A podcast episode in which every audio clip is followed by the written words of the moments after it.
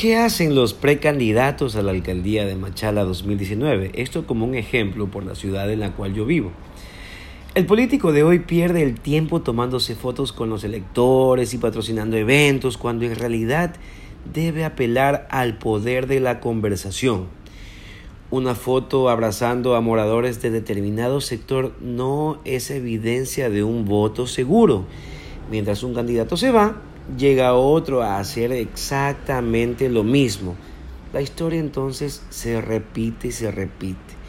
Quien tenga el factor diferenciador será el que impacte en ese momento, dejando huella.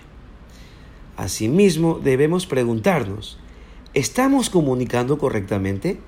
¿El mensaje está llegando? Muchas veces es problema de forma y no de fondo. Los asesores de marketing político no solo deberían planificar qué decir, sino cómo decirlo. Claro, también apoyados en distintos profesionales como politólogos, sociólogos y, por qué no, comunicadores sociales.